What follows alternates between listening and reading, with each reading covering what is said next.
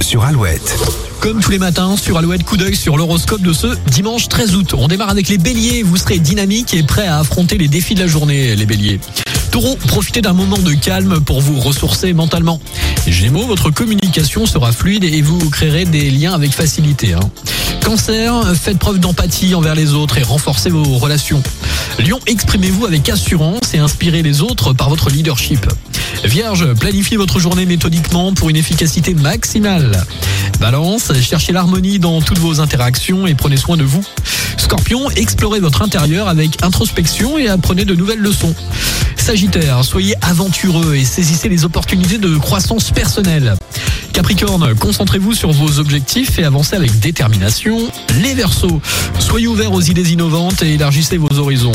Et puis enfin les Poissons, faites confiance à votre intuition pour prendre des décisions importantes. Vous restez avec nous sur Alouette, vous vous réveillez tranquillement ce dimanche matin avant de retrouver la rédaction à 8h.